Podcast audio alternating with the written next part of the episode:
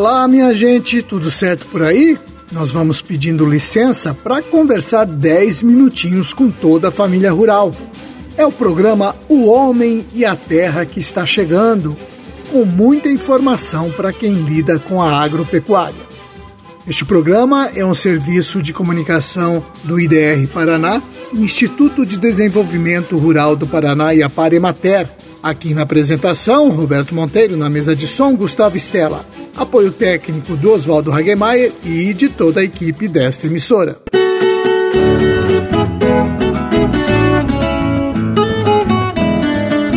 Hoje é terça-feira, dia 20 de outubro, lua nova dia de Santa Maria Bertila Boscardim. E eu quero começar o programa falando de um assunto que infelizmente é muito comum: acidentes de envenenamento de crianças. Normalmente, esses casos acontecem em casa porque as crianças acabam tomando remédios ou produtos de limpeza. De acordo com a Secretaria Estadual da Saúde, crianças com idade até 4 anos são as vítimas mais frequentes de intoxicações. Os medicamentos são os maiores causadores de intoxicações infantis. Como hoje em dia muitos remédios são coloridos, a criança pensa que é uma bala ou doce e acaba tomando esses remédios. Os produtos de limpeza também causam muitos problemas de intoxicação.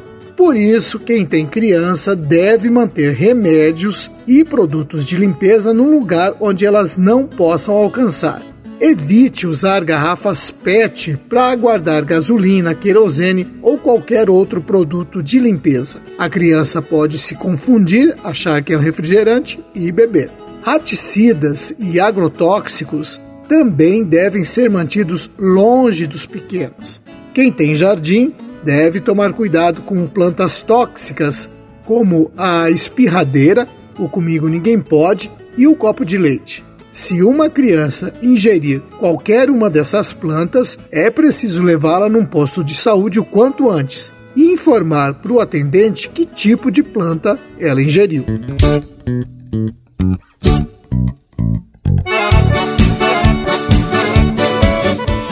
Continua o alerta para que todo produtor fique atento à presença de colônias de morcegos em sua propriedade. Algumas espécies de morcegos se alimentam de sangue e, se estiverem contaminados com o vírus da raiva, transmitem a doença para vacas e cavalos ao morder esses animais para se alimentar do sangue. E a raiva não tem cura, mata bois e cavalos e é transmissível ao homem.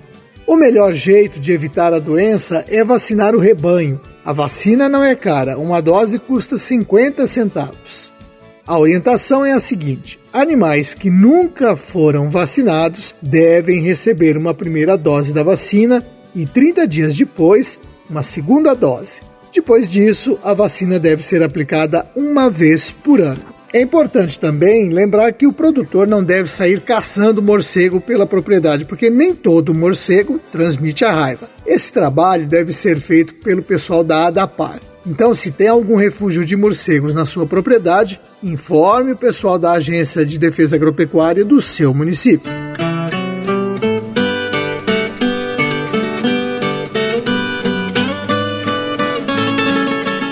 Umuarama, a prefeitura está dando apoio aos produtores interessados em cultivar mamão. Isso mesmo, os técnicos perceberam que boa parte do mamão consumido na região vinha de fora. Então, lançou um programa para incentivar os produtores. Até o momento, 16 agricultores já aceitaram o desafio de produzir a fruta em Umuarama. A prefeitura financia o preparo do solo, fornece as mudas e os insumos para o plantio. Depois, o produtor assume os custos da lavoura. Os técnicos do IDR Paraná fizeram a seleção e capacitação dos produtores. Ao entrar no programa, o produtor passa a ser orientado somente pelos extensionistas do IDR Paraná.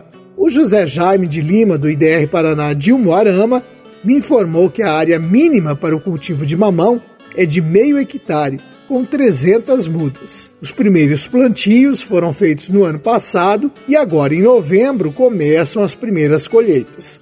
Segundo o José Jaime, a expectativa é de uma produção de 40 toneladas por hectare, porque muitos produtores ainda estão iniciando no cultivo de mamão. Vale lembrar que os cultivos precisam de irrigação, investimento em adubação e cuidados com a sanidade.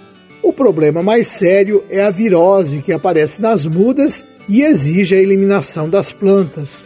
Por isso é preciso acompanhamento técnico dos extensionistas do IDR Paraná durante todo o ciclo. O mamão produzido em Moarama deve ser vendido no município e na região pela Cooperativa de Agricultores Familiares. Quem tiver interesse e quiser mais informações, é só procurar a Prefeitura ou o pessoal do IDR Paraná de Umuarama.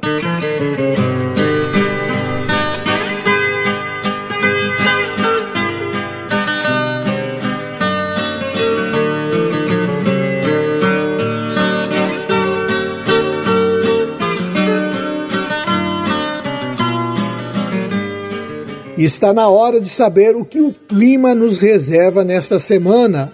Vamos à previsão do nosso colega, o agrometeorologista Luiz Renato Lazinski. Olá, Roberto, como é que vai você? Tudo bem? Estamos aí no mês de outubro, um pouca chuva, o pessoal já reclamando um pouco, plantio aí em algumas áreas um pouco mais atrasados, né, Roberto, em função aí dessas chuvas mais irregulares, essas chuvas mais abaixo da média, essa estiagem que vem ocorrendo. É, vale ressaltar que normalmente, historicamente, o mês de outubro é um mês assim melhor de chuva que nós temos aqui nessa região centro-sul do Brasil, incluindo aí o Paraná, não é? Normalmente outubro é um mês que chove muito muito bem, as chuvas são mais regulares, mais bem distribuídos, mas na verdade esse ano não é isso que está acontecendo. O que nós estamos observando são chuvas muito irregulares, muito abaixo da média, né, para esse mês, e não tem nada mostrando, Roberto, que a situação vai melhorar daqui para frente. Claro, vai chover, mas as chuvas vão continuar ainda muito irregulares e abaixo da média. Hoje, terça-feira, não é diferente. Nós estamos aí com tempo bom, tempo firme na maior parte do estado. O sol predomina ainda na maior parte do Paraná, bastante bastante nebulosidade ainda aqui nessa faixa leste do estado em função dos ventos úmidos que sopram do oceano, mas nas outras áreas o sol predomina e no decorrer do dia aqui também, também na faixa leste o sol aparece principalmente à tarde. E segue assim, quarta, quinta, até domingo praticamente não tem muita mudança. Podemos até ter alguma chuva em função do aquecimento, as temperaturas que voltam a subir, não é, Roberto? Em função disso nós poderemos ter aí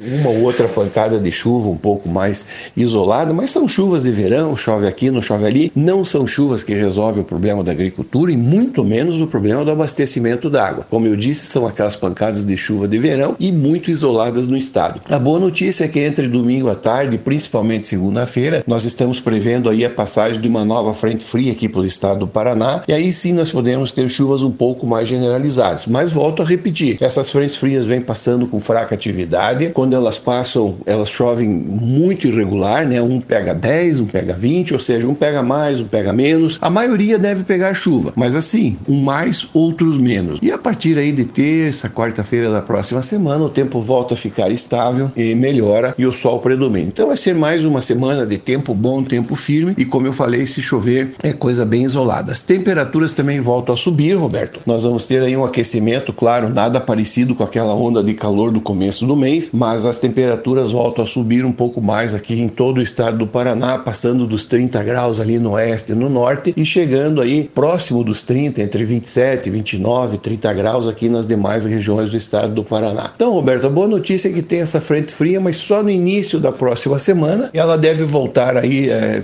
trazer chuvas, mas chuvas muito irregulares, né?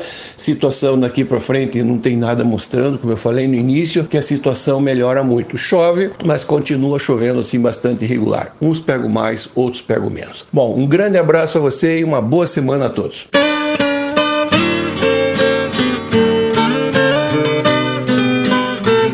Muito obrigado, Lazinski. Pois é, minha gente, então o jeito é torcer para que essas chuvas no fim de semana sejam suficientes para molhar bem a terra.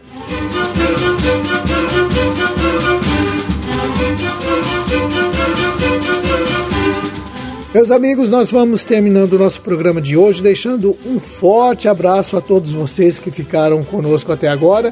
E amanhã estaremos de volta com mais um programa O Homem e a Terra. Até lá, tchau!